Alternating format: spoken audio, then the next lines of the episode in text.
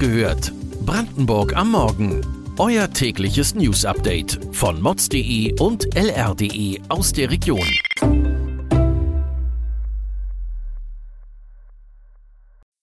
Guten Morgen an diesem 13. Juli.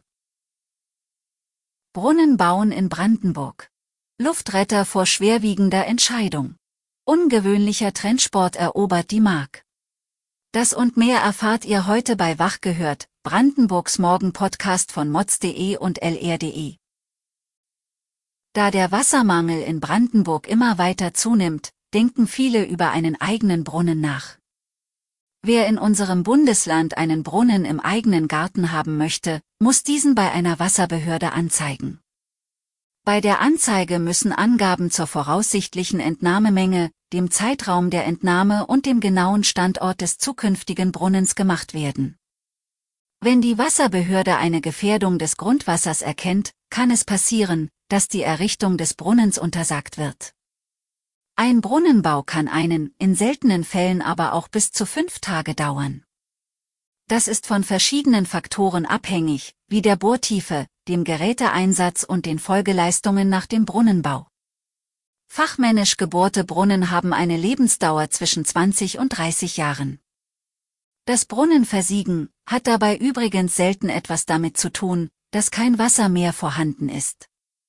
Was dann zu tun ist, erfahrt ihr auf mods.de. Ärger bei den Luftrettern. Die Notfallsanitäter der Senftenberger Luftrettungsstation sollen künftig als Leiharbeiter beschäftigt werden. Das sorgt für reichlich Kritik. Die Senftenberger Luftrettungsstation ist eine der modernsten Deutschlands und gleichzeitig die größte der 37 Stationen der ADAC Luftrettung. Insgesamt arbeiten dort elf Piloten und zwei Copiloten. Sie werden von 35 Notärzte und 10 Notfallsanitätern des Klinikums Niederlausitz unterstützt. Die Klinik gehört seit dem vergangenen Jahr mit 51 Prozent mehrheitlich dem Sana-Konzern.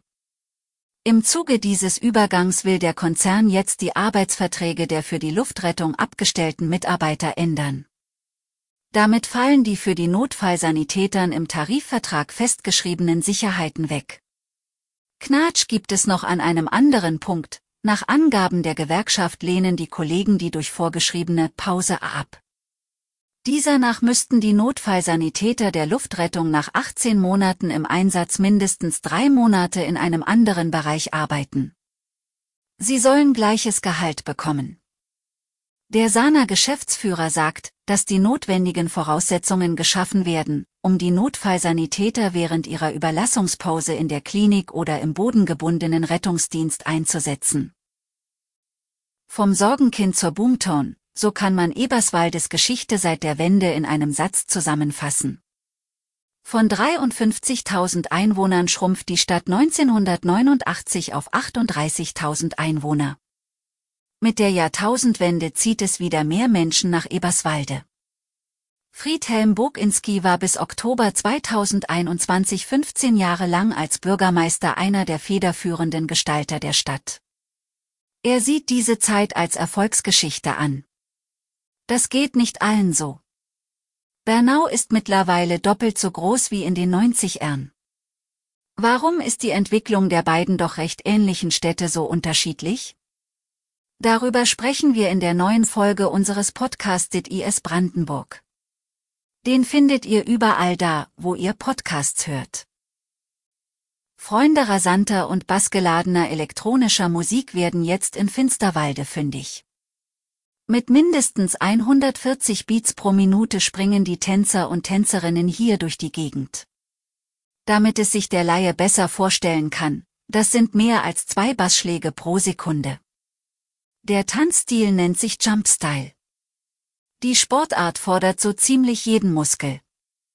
Nicht ganz unschuldig daran ist die deutsche Techno-Band Scooter, die den schnellen Straßentanzstil damals aus den USA über den großen Teich nach Deutschland holte. Für die Fewer Jumper ist er eine Leidenschaft, die schon dem Leistungssport zugeordnet werden darf. In Cottbus lassen sich jetzt Sportler tiefkühlen. Um genau zu sein, auf minus 103 Grad Celsius in der Kältekammer der ambulanten Physiotherapie im Karl-Team-Klinikum. Der Kreisverwehrverband Spree-Neiße weiß, dass die Kältekur bei Untrainierten eine Leistungssteigerung von 15 Prozent bringt, bei Leistungssportlern sind es immerhin noch 2 Prozent.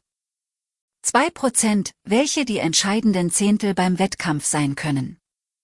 Bei Außentemperaturen von freundlichen 25 Grad Celsius schlüpfen die Sportler in Bikini und Badehose. Außergewöhnlich wird diese Bekleidung erst in Kombination mit Mütze, Handschuhen und Stulpen. Ob die Anwendung dem Team Lausitz zur Goldmedaille verhilft, lest ihr bald auf lr.de.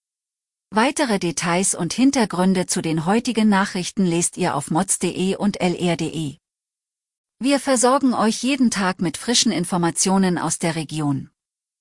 Am Donnerstagmorgen hört ihr die nächste Folge Wach gehört, Brandenburg am Morgen. Kommt gut in den Tag.